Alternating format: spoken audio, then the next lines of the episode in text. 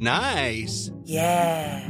What you're hearing are the sounds of people everywhere putting on Bombas socks, underwear, and t-shirts made from absurdly soft materials that feel like plush clouds.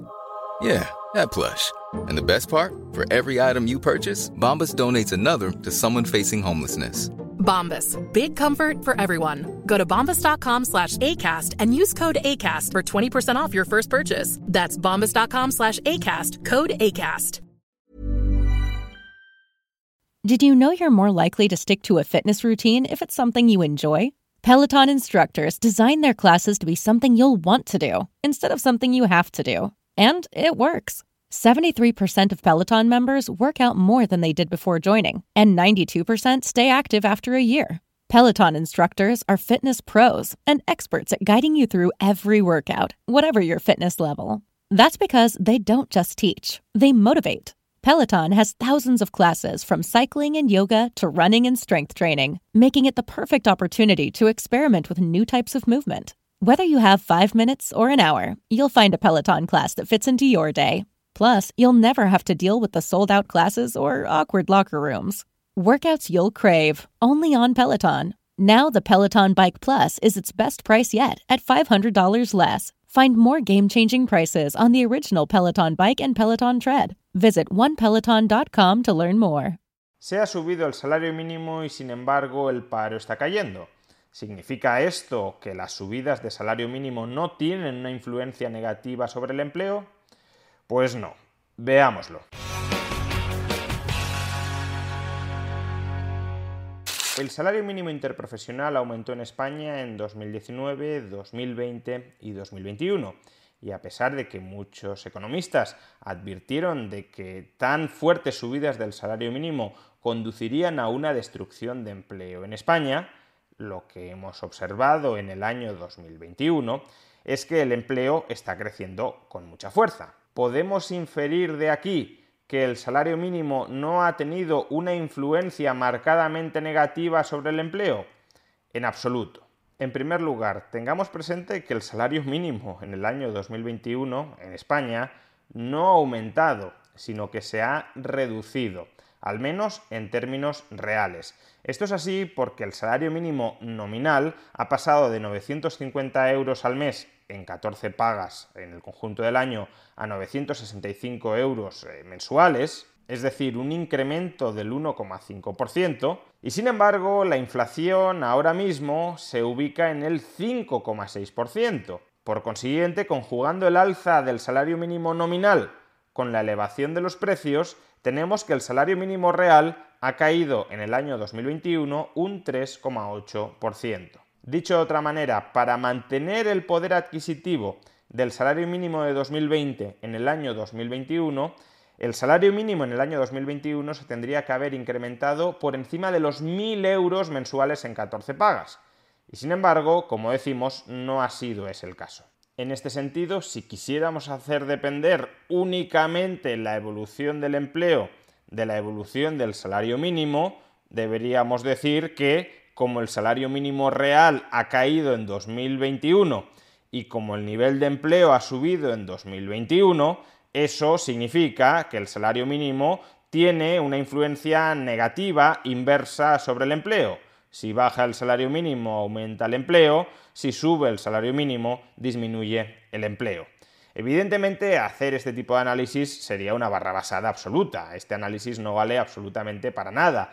¿Por qué razón? Pues aquí encontramos el segundo motivo por el cual no podemos concluir que el salario mínimo no haya tenido un papel negativo sobre el empleo atendiendo meramente a la evolución del empleo.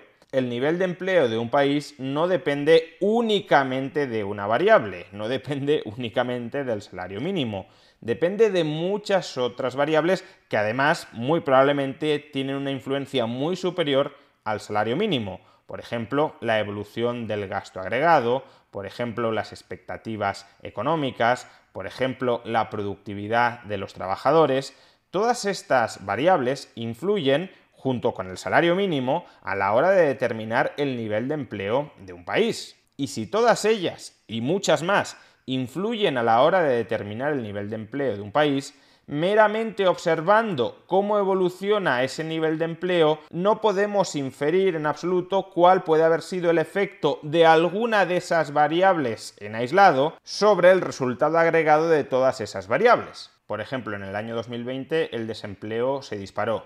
Si hiciéramos un análisis tan simplista como el de decir que la única variable que influye sobre el nivel de empleo es el salario mínimo, pues entonces deberíamos concluir si el nivel de empleo se ha desmoronado en el año 2020, eso es que las subidas del salario mínimo de 2019 y de 2020 generaron esa destrucción de empleo.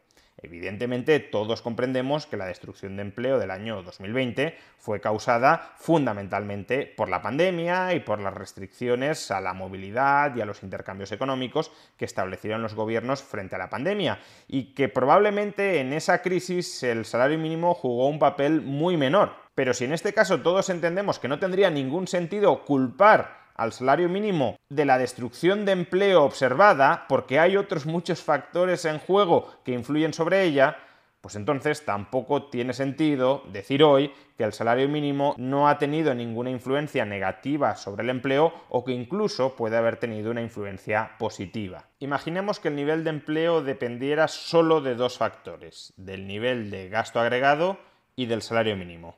E imaginemos que en el año 2021 el salario mínimo contribuye a destruir 50.000 empleos, pero la evolución del gasto agregado contribuye a crear 200.000 empleos. Lo que observaremos como resultado neto final es que la cantidad de empleos en la economía ha aumentado en 150.000. Ahora bien, ¿significa eso que la influencia del salario mínimo sobre el nivel de empleo ha sido nula? No, porque ha destruido 50.000 empleos sin salario mínimo se habrían creado 200.000 y se han creado solo 150.000. Por tanto, observando el resultado neto final, no podemos conocer cuál es el efecto marginal que está teniendo el salario mínimo sobre la creación o sobre la destrucción de empleo. Entonces, si un resultado final es consecuencia de la interacción de múltiples variables, ¿cómo podemos conocer cuál es el efecto marginal de solo una de esas variables? Pues necesitamos tratar de aislar los efectos de esa variable en relación a los efectos que simultáneamente han jugado, han desempeñado todas las demás. ¿Y esto cómo se puede hacer? Bueno, pues esto se hace a través de análisis econométricos que buscan aislar el efecto marginal de una variable, en este caso el salario mínimo, sobre el volumen de empleo agregado. Un ejemplo de estos análisis econométricos puede ser el método de diferencias en diferencias, en virtud del cual se le otorgó el Premio Nobel de Economía este año a David Card. Recordemos que hace unos meses gran parte de la izquierda mediática y no mediática española estaba aplaudiendo el Nobel a David Card y sin embargo ahora se apresuran a decir que el dato de empleo agregado positivo en España demuestra que el salario mínimo no tiene un efecto negativo, cuando eso es pasarse absolutamente por el forro la metodología por la que le dieron el Nobel a David Card.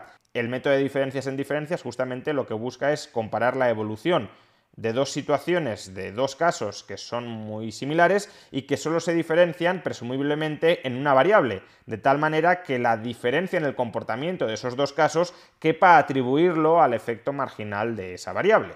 Justamente los análisis econométricos no son infalibles y por eso están sujetos a revisión, a crítica, a ser desplazados por análisis econométricos mejores que logren aislar de una mejor manera el efecto marginal de determinadas variables, pero lo que no podemos hacer es obviar los análisis econométricos cuando intentamos conocer cuál ha sido, cuál está siendo el efecto marginal de una variable, en este caso el salario mínimo, sobre el empleo total, y en cambio abrazar una mera inferencia absolutamente simplista de decir como el empleo está creciendo y previamente se ha subido el salario mínimo, eso significa que el salario mínimo no hace daño. Y en este sentido, el mejor análisis econométrico que se ha hecho hasta la fecha en España para conocer cuál ha sido la influencia de la subida del salario mínimo en el año 2019 sobre el empleo, el análisis que se publicó dentro del Banco de España concluye que esa subida del salario mínimo pudo llegar a reducir el nivel de empleo en ese año 2019 en hasta 170.000 personas.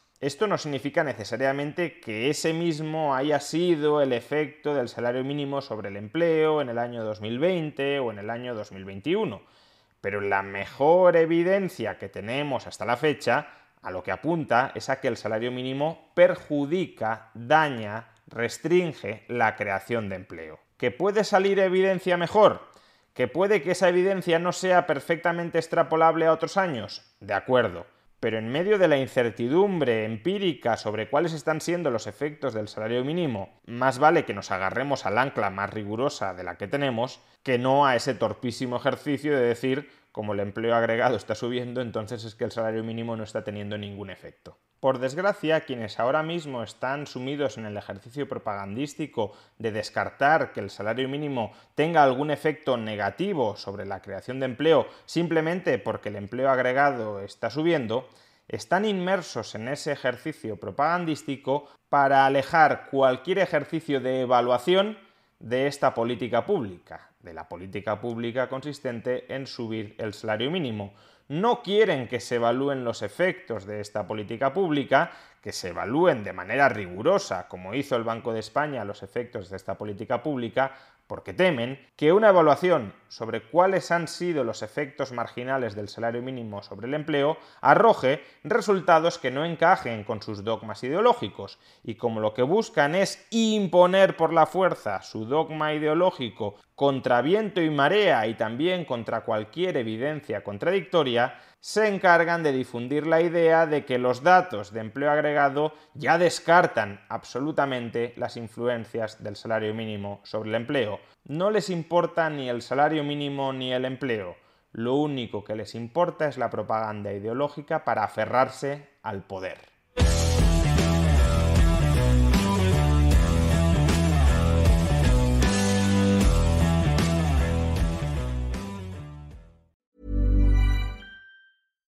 When you make decisions for your company, you look for the no-brainers. And if you have a lot of mailing to do, stamps.com is the ultimate no-brainer. It streamlines your processes to make your business more efficient, which makes you less busy. Mail checks, invoices, legal documents, and everything you need to keep your business running with stamps.com.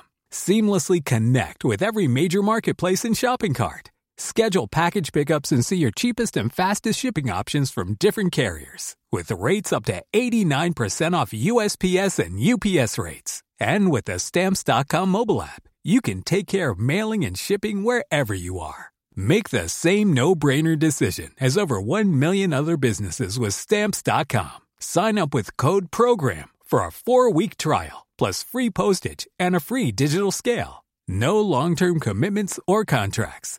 That's stamps.com. Code program.